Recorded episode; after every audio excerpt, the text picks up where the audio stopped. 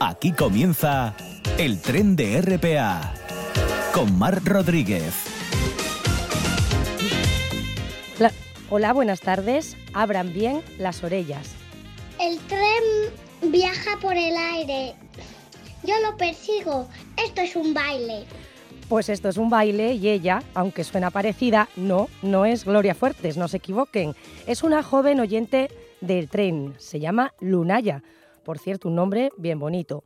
Y además de enviarnos este verso, quiere compartir con nosotros esta canción.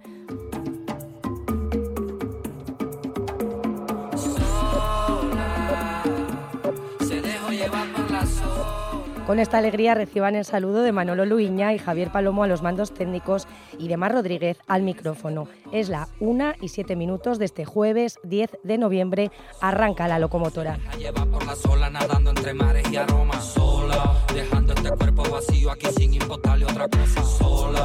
Ya todos sabemos que aquí no todo está pintado de rosa sola. Aprendí que soñando en la vida se logran las cosas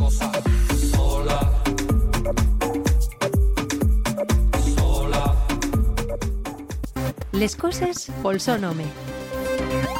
Mazana, Piescu, pataca, Ablana, fava. Arbellu. Les coses pel saben mucho mellor. Gobierno del Principado de Asturias. Gente del Sur. Con Jenny Mora. Jenny Mora, hola, ¿qué tal? Hola Mar, ¿qué tal? Buenos días. Hoy nos traes un invitado que es periodista, músico y que además se dedica a investigar movimientos sociales y discursos de odio y de extrema derecha, ¿verdad?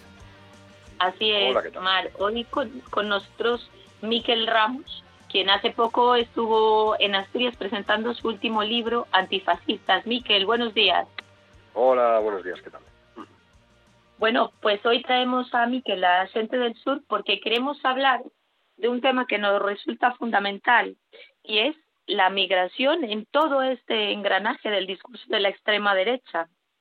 Parece, pareciera eh, que acontecemos a enfrentarnos al resurgimiento de la extrema derecha y digo resurgimiento no porque estuviera desaparecido, sino porque estaba como muy profundo, ¿no? En las aguas profundas y ahora pareciera flotar, ¿no? Pareciera flotar en instituciones legislativas, en presidentes de partido y en aspirantes a, la presidencia de los diferentes estados europe- europeos, pero no solamente europeos.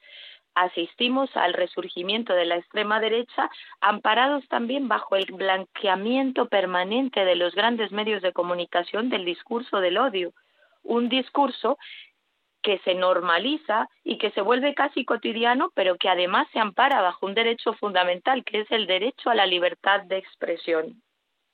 En todo este engranaje, la migración, las personas migradas, somos un eje central. El odio, el miedo, el oponerse a todo aquello que resulte diferente es parte de esas banderas que la extrema derecha está levantando en Europa y en América Latina. Para eso, Miquel con nosotras para contarnos algunas, algunas reflexiones. Miquel, ¿por qué la extrema derecha hoy es un fenómeno tan común? Y no digo común como que no sea peligroso, digo común que como muy normalizado. Pues porque hemos vivido un proceso de normalización poco a poco. eh, de hecho, efectivamente, no aparece ahora la extrema derecha. La extrema derecha siempre ha existido. Más que en, en gran medida estaba bien encajada dentro de los partidos, eh, digamos, convencionales, ¿no? Eh, de hecho, la que tenemos en el Estado español viene directamente de las entrañas del Partido Popular. Vox, ¿no? Entonces, eh, digamos que se produce una especie de normalización a nivel global de estas ideas reaccionarias que muy poco a poco han empezado a dar esa batalla eh, cultural que llaman ellos, ¿no? de normalizar poco a poco estas propuestas de quitar derechos a una parte de la población, a las personas migrantes, a las mujeres, al colectivo LGTBI, etcétera, y los demás lo han aceptado. Ese es el gran drama de las democracias occidentales, bueno, y más allá incluso, ¿no? Que al final se han acabado normalizando una serie de discursos y una serie de propuestas políticas dentro de una democracia que pro promueven acabar con los derechos humanos, ¿no? Este es el verdadero hoy en día y por eso hoy la extrema derecha es presentada como un actor democrático más y sus propuestas son respetables en democracia, etcétera. Y hay una cosa que a mí me llama la atención también, porque antes cuando hablábamos un poco de fascismo, ¿no? Y de extrema derecha, teníamos la idea de estos chicos malos, vestidos de negro, que, que salían a la calle, que, que digo, salían, pero siguen saliendo, porque siguen existiendo. Pero sí que noto un cambio Quiero decir, no son estos chicos malos los que, lo que, los que aspiran a, a, a, presidir un partido político y los que aspiran a ser presidentes de, de cualquier estado. Son señoras y señoros ejecutivos con caras amables, amas de casa, si, si, si me apuras un poco, ¿no? ¿Ha cambiado esa imagen? ¿Tú crees que ha cambiado también intencionalmente la imagen del fascismo y de la extrema derecha? A ver, esta caricatura que hemos tenido siempre, ¿no? De la extrema derecha, pues por una parte como las hordas de neonazis que iban pegando palizas por ahí, o por otra parte, digamos, los cuñados de bar, ¿no? De, de digamos, de, nostálgicos fascistas y tal.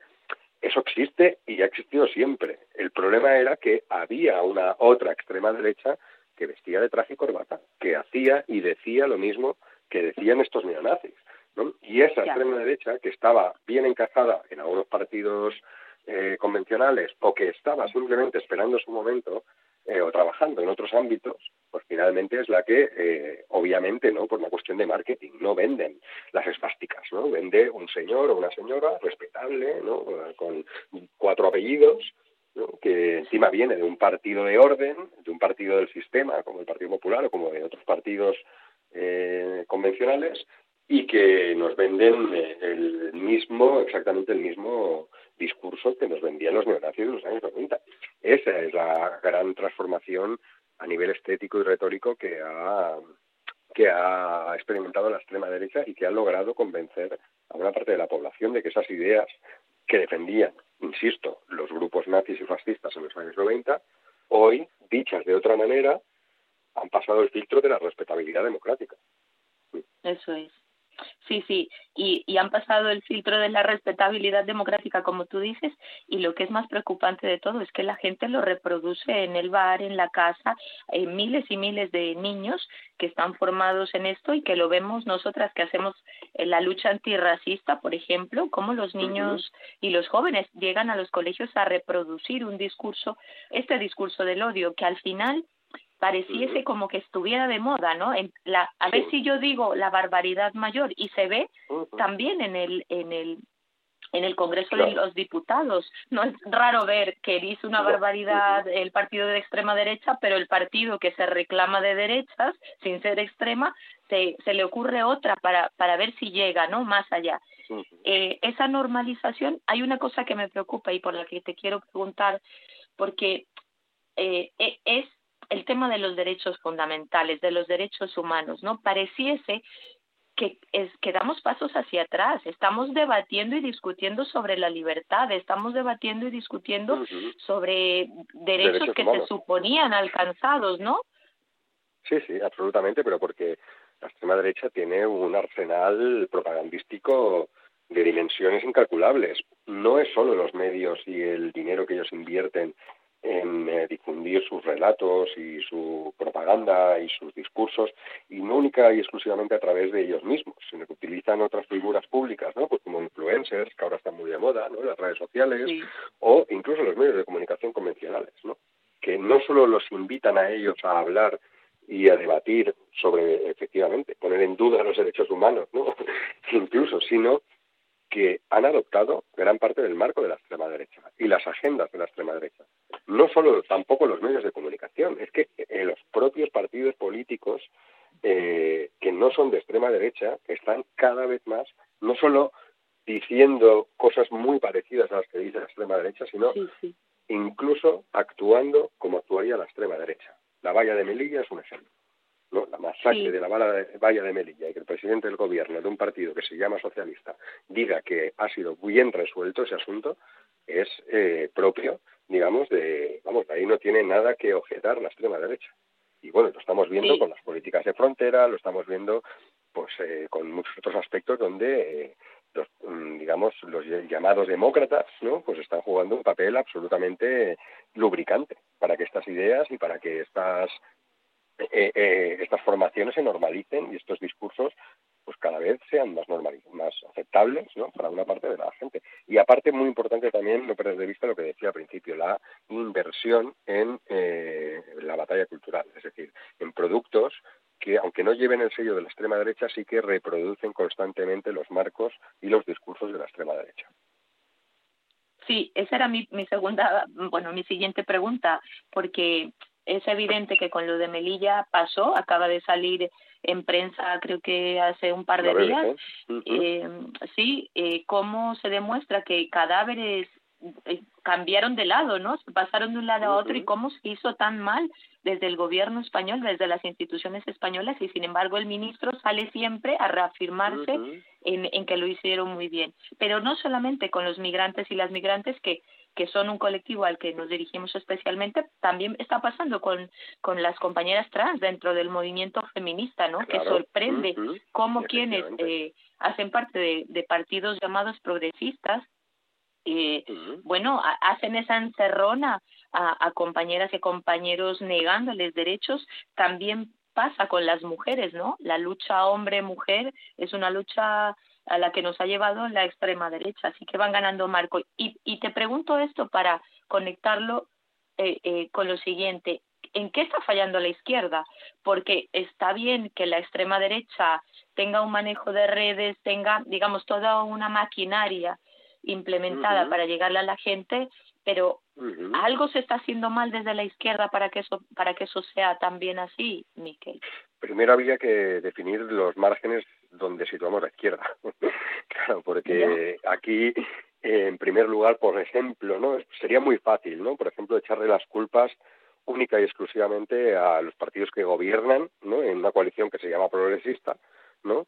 Eh, pero también yo me haría la pregunta dónde están los movimientos sociales. Están los movimientos sociales, ¿vale? Eh, eh, la desmovilización que se supone que existe porque hay un gobierno de izquierdas o progresista, que se llama progresista, no es tal. Yo veo que hay movimientos sociales, hay gente parando desahucios, hay gente en la calle, hay movimiento feminista, hay movimiento LGTBI, hay mucho movimiento. Pero yo creo que se ha instalado también un relato que yo creo que no se corresponde a la realidad y es que la izquierda no está haciendo nada, la izquierda está haciendo cosas. Posiblemente yo cuando hablo de izquierdas no me refiero a los gobiernos, yo me refiero a los movimientos sociales, a la gente que está a pie de calle, a la gente que no ha abandonado sus luchas, gobierne quien gobierne.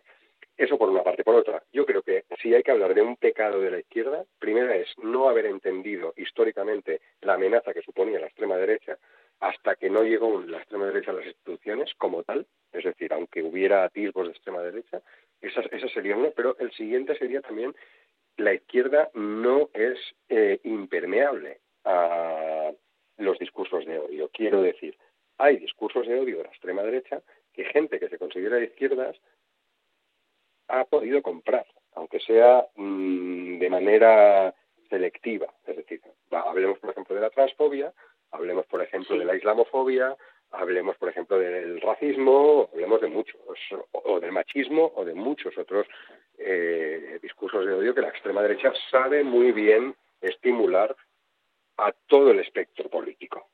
Por eso quiero decir yo que aquí la izquierda falla cuando empieza a comprar la chatarra de la extrema derecha, el marco de la extrema derecha, cuando empieza a hablar de la, de, del problema de la inmigración, empieza a hablar de, eh, eh, pues de asuntos directamente encajados en los marcos propios de la extrema derecha, sin, a veces sin darse cuenta.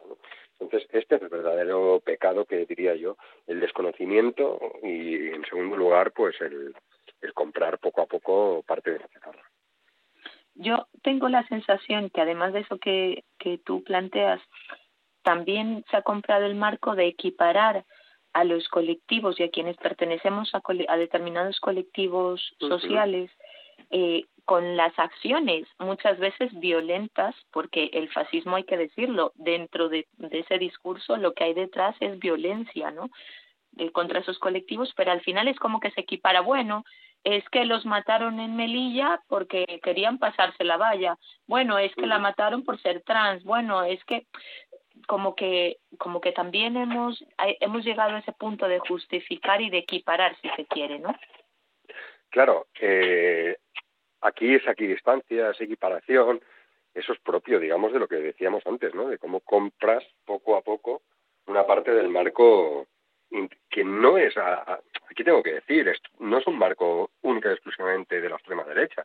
Aquí el poder también está muy interesado en, en establecer este relato de la supuesta polarización y te pone de un lado a la extrema derecha que quiere arrasar con los derechos humanos y a la izquierda que los defiende a, como puede, ¿no? Entonces, claro, este este marco también hay que huir de este marco, ¿no? por lo tanto, aquí no se pueden equiparar, no se puede hablar de dos extremos. Un extremo no puede ser los derechos humanos y el otro abolir los derechos humanos. Esos no son dos extremos. Aquí hay eh, una línea marcada, una línea roja, que es si estás con los derechos humanos y con la democracia o no estás aquí. ¿no? Por lo tanto, yo creo que ese es nuestro marco.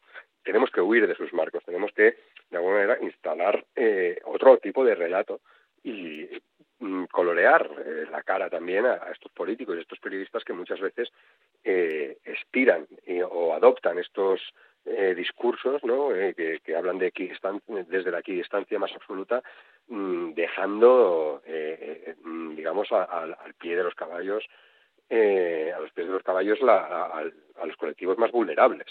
Y esto debe ser un toque de atención de, cualquier demócrata y, esto también exige una responsabilidad a los periodistas y a los políticos para que efectivamente se planten ante lo que es un atentado contra los derechos humanos en toda regla.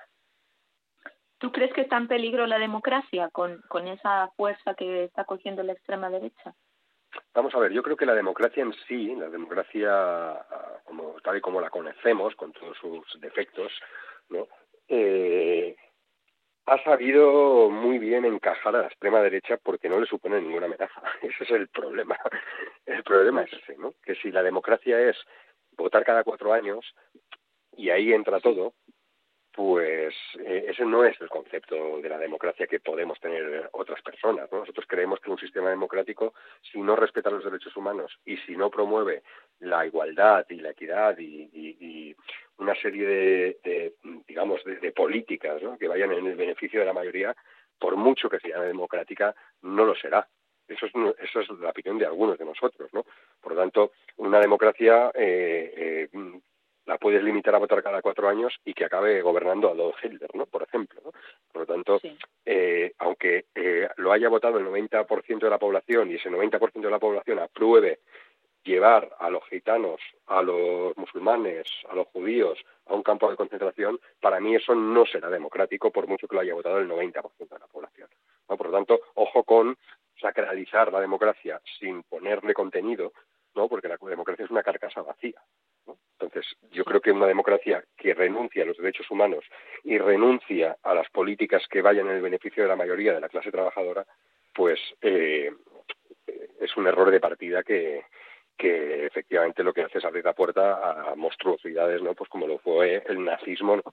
Que ganó, que ganó por las urnas y otros, eh, eh, bueno, y otras formaciones de extrema derecha que están siendo cada vez más normalizadas y aceptadas en el sistema democrático a pesar de su eh, intención de abolir los derechos humanos que deberían ser los pilares de cualquier democracia.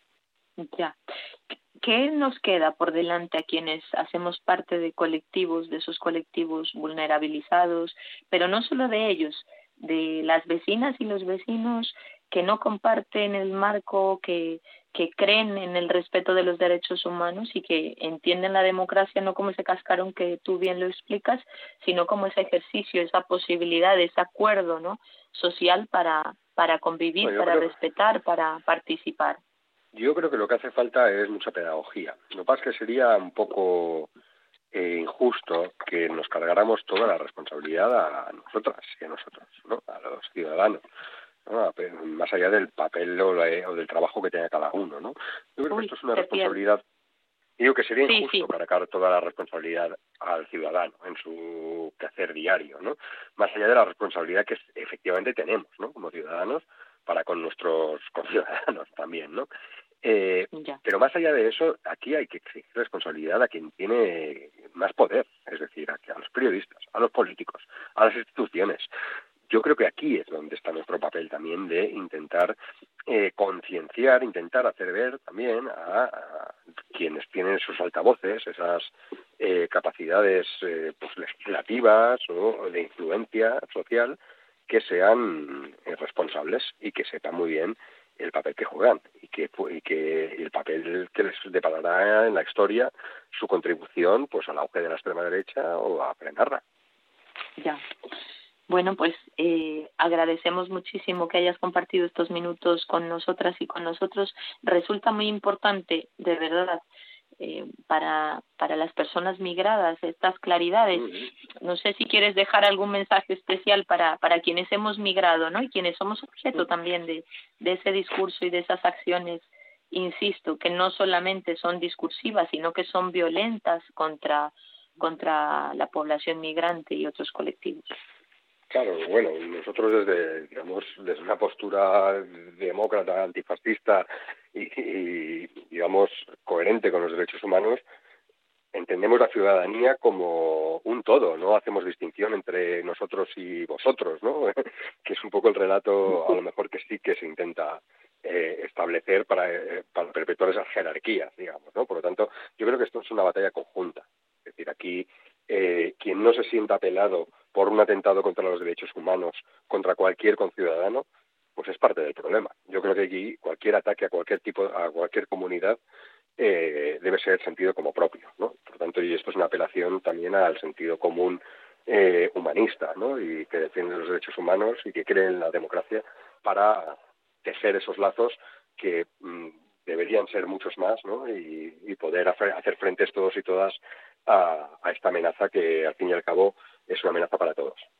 Pues muchísimas gracias, Miquel, por estar con nosotras eh, aquí en Cente del Sur. Siempre los micrófonos abiertos para que nos compartas tus reflexiones y esperamos volver a verte pronto por Asturias. Muchas gracias. Un placer.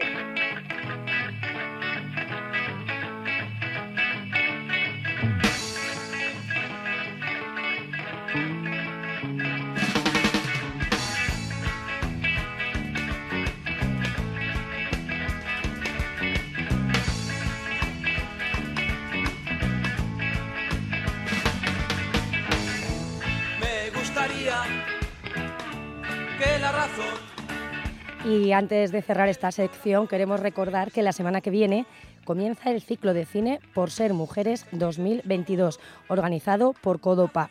Las proyecciones serán los lunes 14, 21 y 28 de noviembre en el Teatro Filarmónica de Oviedo y en el Centro Municipal del Llano de Gijón. La entrada será gratuita hasta completar el aforo. El objetivo de este ciclo de cine es el de difundir entre la sociedad asturiana la realidad de las mujeres en todo el mundo, una realidad inmutable. Sufren discriminaciones en cualquier parte del mundo simplemente por ser mujeres. En el proyecto colaboran además los ayuntamientos de Oviedo y de Gijón y la Agencia Asturiana de Cooperación al Desarrollo.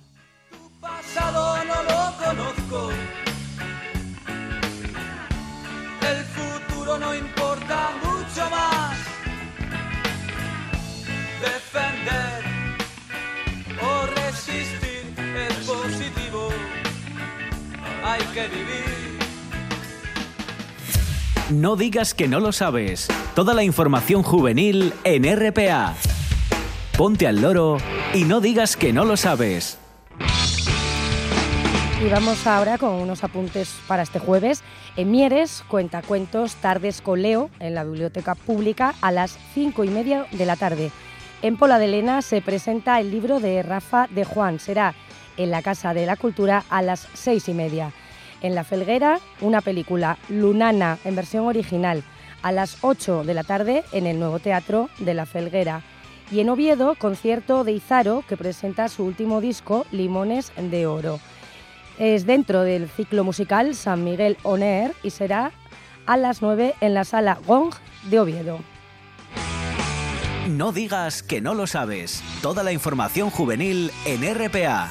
No pierdas el tren, ponte al loro y luego no digas que no lo sabes. Un espacio que patrocinan las oficinas de Sama del Langreo, San Martín del Rey Aurelio, Laviana, Mieres, Ayer y Lena, con la colaboración del Principado de Asturias. Ti en la molinera yo no lo tengo, un pañuelo bordado con filo prieto. Ti en la molinera yo no lo tengo, un pañuelo bordado. Hoy, en el marco de los microespacios que los jueves estamos dedicando al turismo, vamos a hablar de ecoturismo y para ello tenemos al otro lado del teléfono a Chema Díaz de la empresa de ecoturismo Natur de Fuentes del Narcea. Hola Chema, bienvenido al tren. Hola, buenos días. Muy buenas. Lo primero, ¿qué es el ecoturismo? Bueno, la verdad es que es una palabra eh, que tiene eh, un montón de significados, pero para nosotros que llevamos 25 años dedicándonos a esto, es eh, un viaje a espacios naturales donde la gente pueda conocer la flora y la fauna. Luego, aparte de eso, pues puede conocer la gastronomía, la etnografía y demás. Pero digamos que son viajes, lo que llamamos cognoscitivos, una palabra un poco rara que quiere decir viajes para ir a conocer, en este caso, lo que es la flora y fauna de, de una región. Vosotros, concretamente, ¿qué actividades hacéis? Pues nosotros hacemos, sobre todo, avistamiento de flora y fauna, bueno, más que avistamiento, rutas interpretativas por el Parque Natural de Fuentes de Narcea de Gaña Ibias, en las cuales la joya del día sería la observación del oso pardo. Es una actividad un poco difícil, de hecho mucha gente nos llama y dice, ¿quiero ir con vosotros a ver osos? Pues no, son rutas, digamos, para intentarlo. Son animales salvajes en su medio natural y lo que hacemos, pues, es un poco compartir naturaleza con la gente que viene hasta aquí y que realmente son sensibles. Es decir, jugamos un poco con las emociones de, de la gente, el, el, sentir un poco lo que es pasear por un bosque, interpretar los sonidos de, de las aves, las huellas en el barro, Uh -huh. y luego dedicamos bastante tiempo pues a observar las laderas con prismáticos y telescopios a ver si tenemos suerte y podemos ver alguno de los osos que estamos en, en tierra de osos. Uh -huh. ¿Cuál es la mejor época para ello?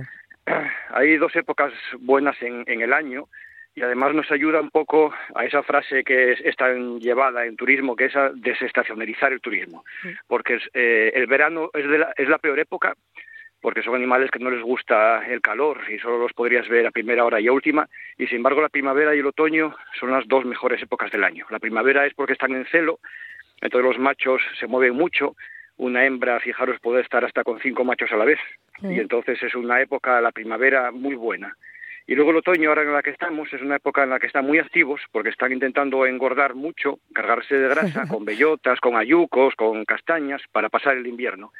Entonces ahora hasta lo que es el puente este de la Constitución están muy activos, se les puede ver casi a cualquier hora del día.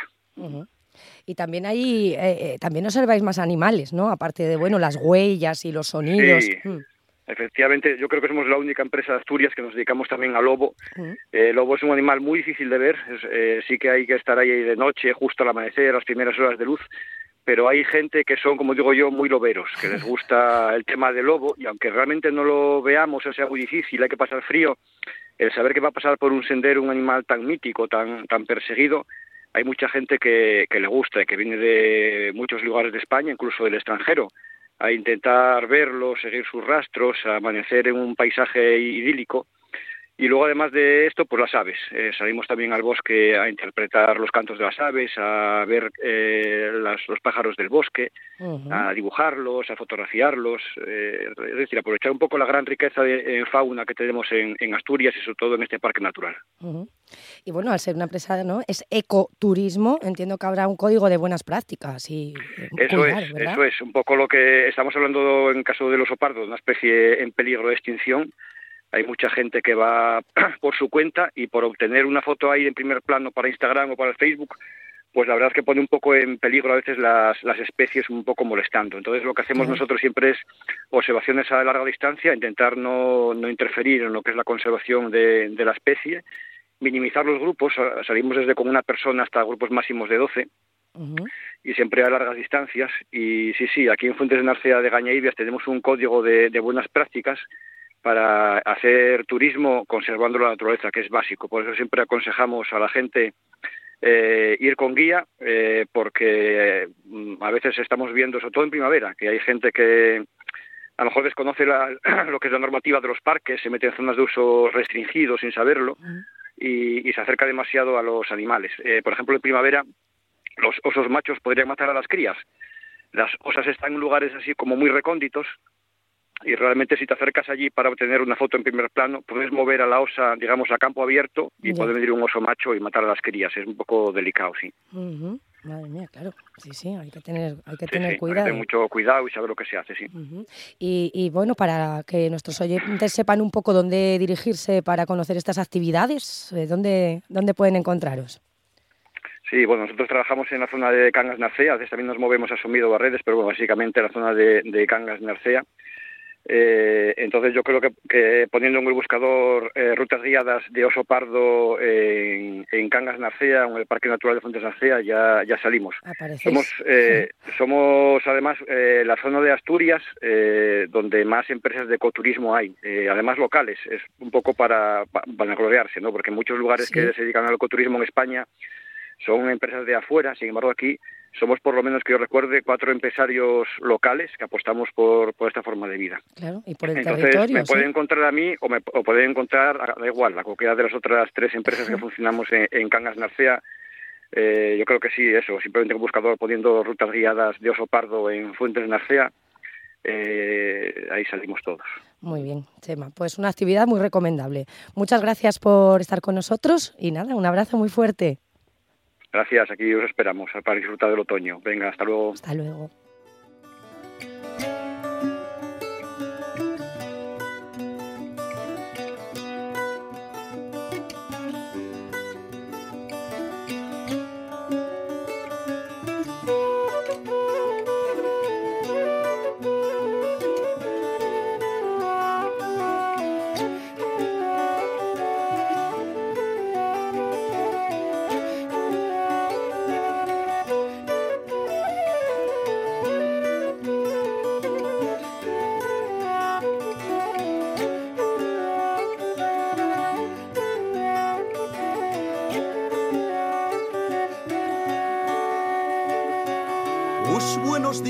Y estamos a todos los de esta boda, al padrín y a madría, al señor novio y a novia. Al padrín y a madría, al señor novio y a novia. Dígame el señor padrín, el dos anillos de oro, se pura y vamos bien pa' casa del señor novio se pura y vamos ven pa casa del señor novio.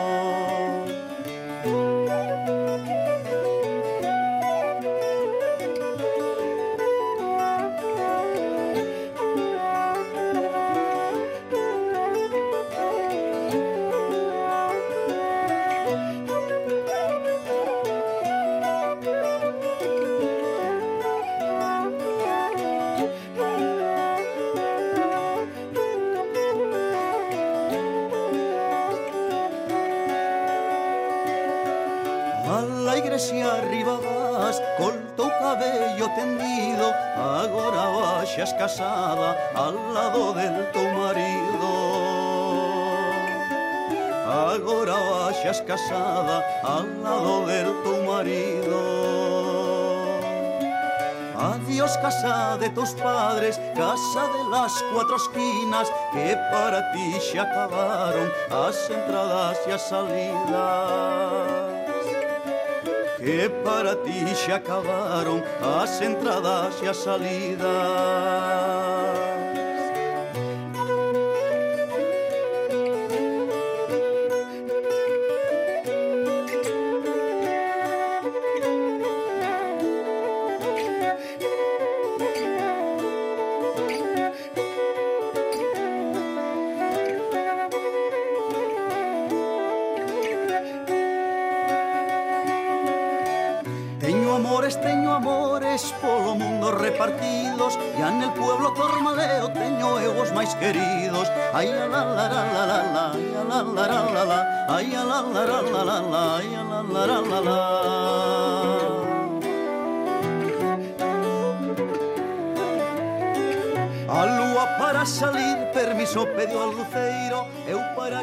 El tren de RPA, con Mar Rodríguez. Palabras las justas, con Carolina Sarmiento. Palabras más o menos ayer me decían. Nos subimos ahora al vagón de Carolina Sarmiento. Hola Carolina, ¿qué tal la semana? Hola Mar, muy bien. ¿Y vosotros?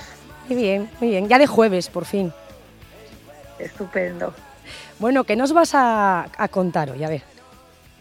Bueno, voy a empezar así con una pregunta. ¿Tú viste películas del oeste de pequeña? ¿Las ves ahora? ¿Te gustan? Ya que estamos en RPA y en TPA son, son todo un clásico, que a mucha gente le gustan. Pues mira, yo vi. ¿Cuál es tu parecer? Yo vi muchísimas con mi abuelo de pequeña y de hecho me recuerdan mucho a él, pero bueno, ahora de grande he de confesarte que tampoco es que me tiren mucho, ¿eh? ¿Y tú qué? Bueno, pues, eh, pues estamos parecidas, porque ¿Ah, yo, yo, vi muchísimas, eso sí, las veía sola, me dejaban enfrente del televisor a ver esas pelis que son políticamente incorrectas hoy en día y vi muchísimo, muchísimo cine del oeste. Entonces yo me imagino que eso cala, ¿no? No sé si te pasa a ti. Sí, sí. Y pues a mí me, siguen atrayendo los caballos, las alforjas, los revólveres, ¿no? Las puertas de los salones, estas que se ah, abren, los sombreros de vaqueros, las riendas, los cactus, los desiertos, las emboscadas, el tabaco, los acamueles, el whisky. Faltate los retos, ¿no? Los retos, ¿no? Sí, me atrae, no sé. Entonces, ¿qué pasa? Que el otro día fui a la biblioteca de Villaviciosa, lo cual os recomiendo, y Manolo, el bibliotecario, me puso en las manos un libro, el de Mariana Trabacio, y me dijo que era La Pampa, que eran los gauchos. Entonces, en cuanto pude, empecé a leerlo. Sin embargo, Mariano, eh, Mariano, sí, Manolo me engañó un poco porque ahí en ningún momento mencionan la Pampa y los gauchos, ¿no? Es un territorio sin nombrar. Ah. Podemos imaginar que se desarrolla ahí porque Mariana Trabacio es argentina. Pero bueno, es un territorio que no está ubicado en ninguna parte, ¿no? Se podría decir que es literario, que es mítico y que es fronterizo. No nos has dicho el título todavía. Ay, es verdad. Se titula como si existiese el perdón, mm. que es una frase, por cierto, y con esto creo que no estropeo nada, que cierra la novela. Es la última frase de una historia de venganza cincelada por Trabacio con sequedad, con un ritmo y una austeridad tal que han despertado toda mi curiosidad por esta autora, porque no utiliza artilugios ni excesos, apenas hay metáforas o comparaciones. Ella va palabra a palabra y te traslada, te sumerge de manera hipnótica. Curiosamente, lo que te atrapa no es tanto la trama, que la hay, como ese ambiente que crea. Ah. Ella, eh, estuve indagando, bueno, yo no la conocía, es argentina, eh, de formación es psicóloga, fue, de hecho, profesora de la Universidad de Buenos Aires de psicología forense, que no deja de ser curioso para luego una escritora. sí. y, y, como autora ha publicado muchos cuentos, ha sido premiada eh, con muchos de sus cuentos. Esta es su primera novela, de la que vamos a hablar, aunque acaba de sacar otra, que tengo ya ganas de leer, que se titula Quebrada. Y en una entrevista eh, leí eh, que ella cuenta ¿no? que lo que más le importa en su narrativa, lo que le obsesiona, es la cadencia. Y os puedo asegurar que lo logra. Logra un ritmo que invita a seguir leyendo. Creo que también influye que los capítulos son muy cortos. Entonces, os voy a leer el primero y no os voy a contar nada de la trama, nada de esa traición y de esa venganza. Eh, creo que lo que os voy a leer es suficiente y además así, pues también creo ese intríngulis del primer capítulo y a ver si os animáis a leerlo.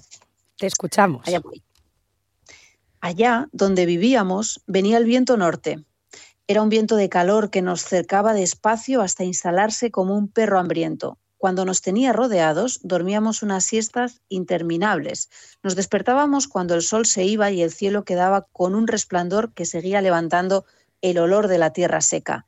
En una de las vueltas del viento norte se nos apareció Loprete. Llegó lúgubre, un poco perdido, preguntando por Pepa. Hablaba sin urgencia, pero decidido. Busco a Pepa, dijo.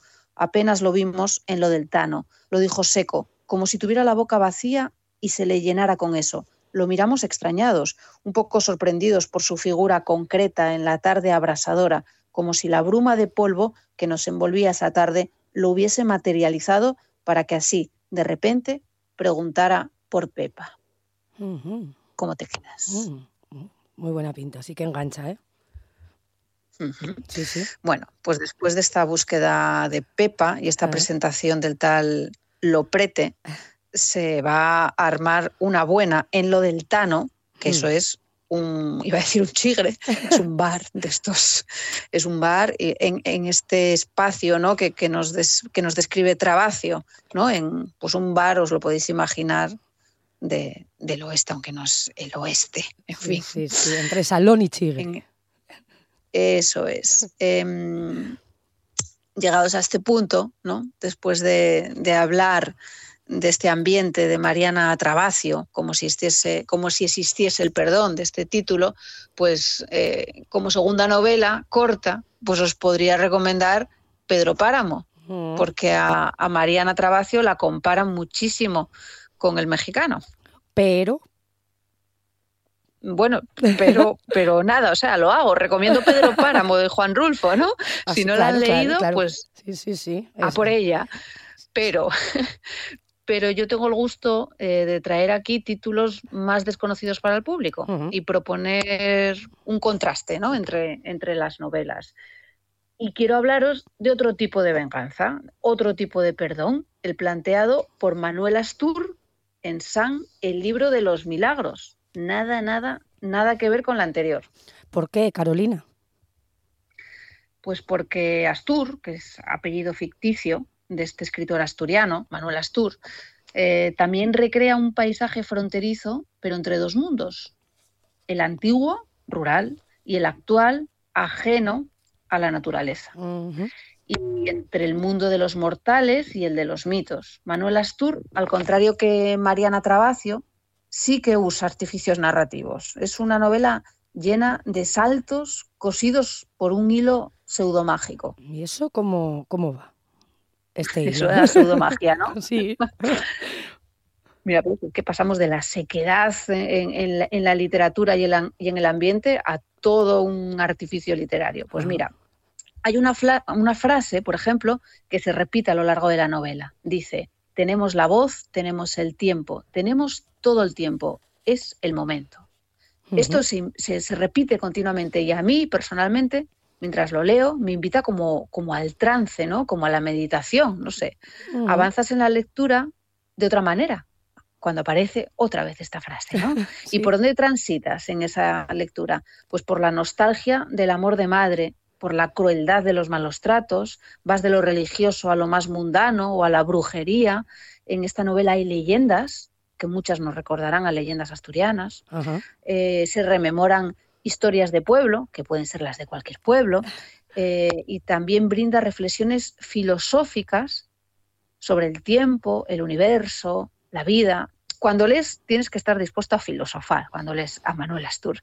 Y a menudo lo hace con un narrador en primera persona del plural. Eso a mí me parece muy arriesgado como escritor. Es como una especie de Dios. Mira, escucha, suena, suena así, ese, ese narrador y sabemos de lo que hablamos porque sabemos mucho de milagros. Permanecemos atentos desde hace miles de años y todos los presenciamos, porque si ocurre uno y no estamos para verlo, entonces no es un milagro. La luz existe solo porque hay ojos que contemplan lo que ilumina.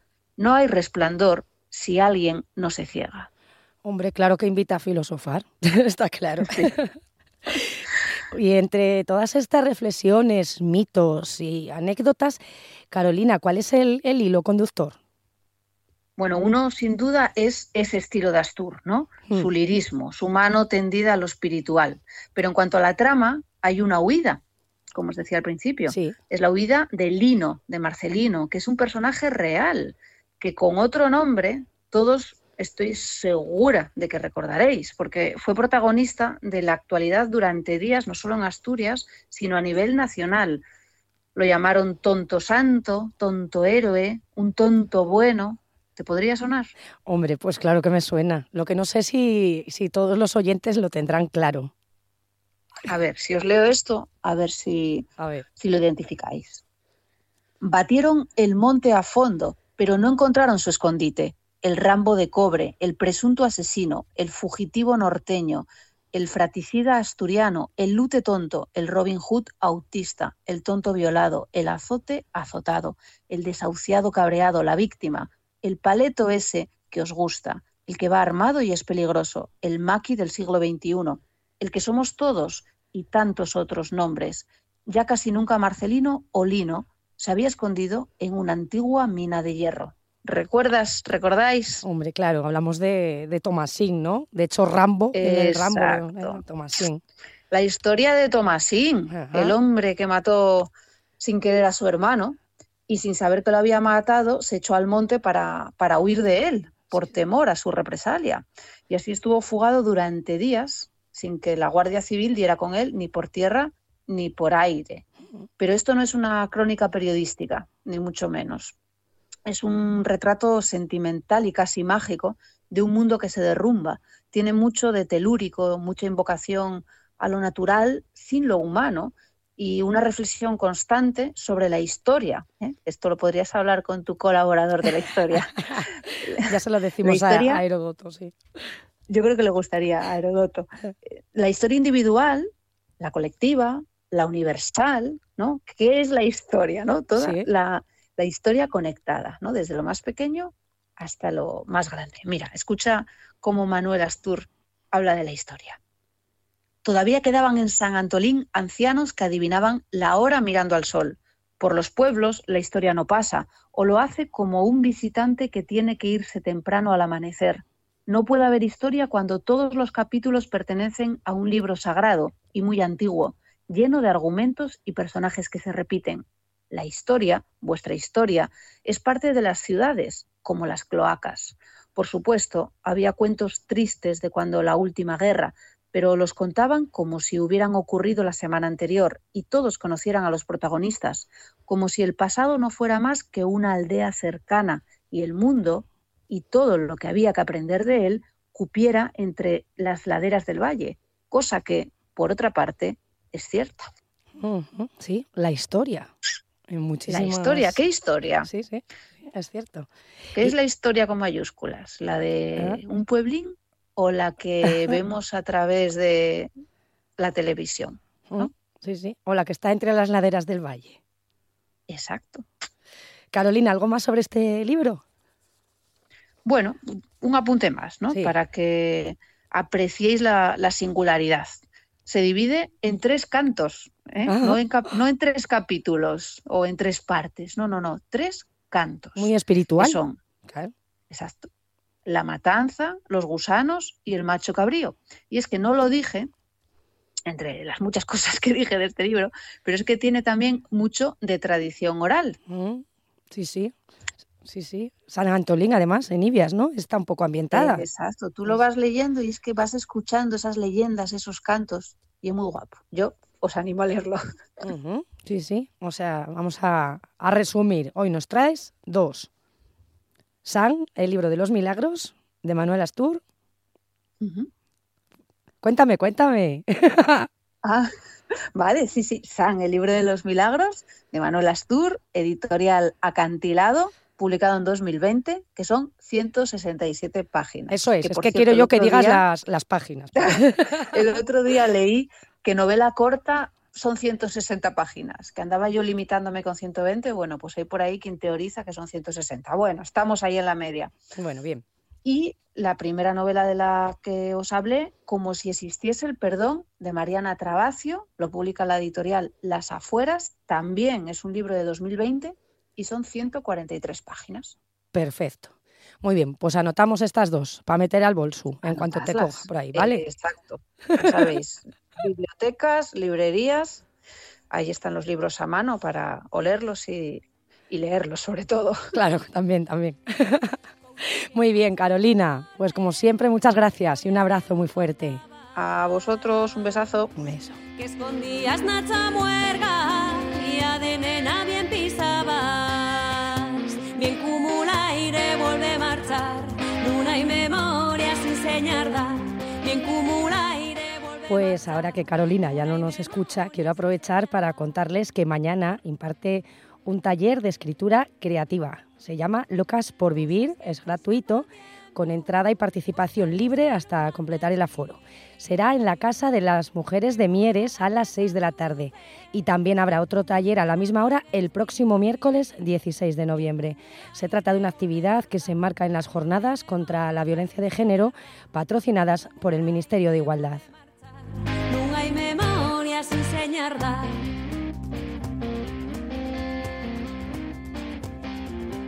Cosas que ya quedan solas nas tuas sábanas bordadas. El tren de RPA con Mar Rodríguez. Todo el fútbol está en tiempo añadido y todo el deporte en RPA. Este fin de semana, Copa del Rey.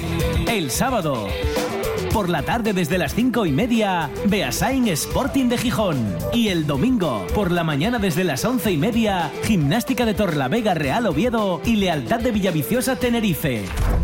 Todo el fútbol está en tiempo añadido y todo el deporte en RPA. One, two, three. Pues acercan las dos y llegan las noticias con nuestros compañeros de Asturias Hoy, segunda edición. Nosotros volvemos mañana. Sean felices.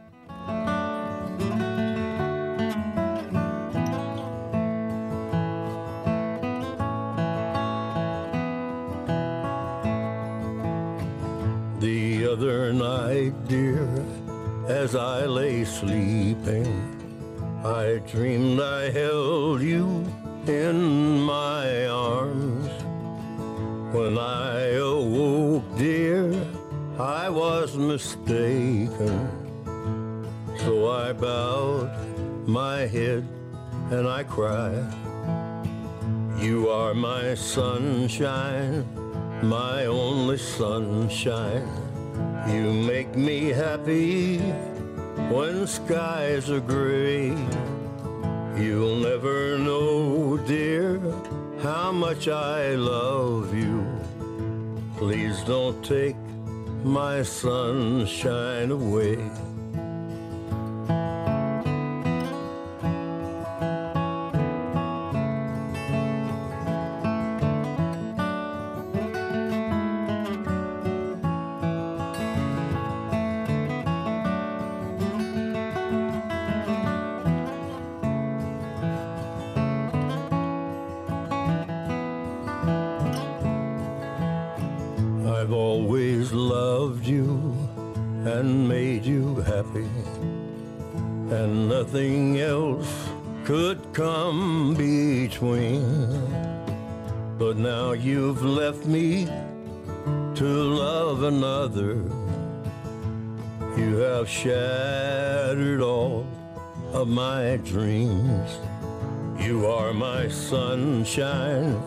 My only sunshine.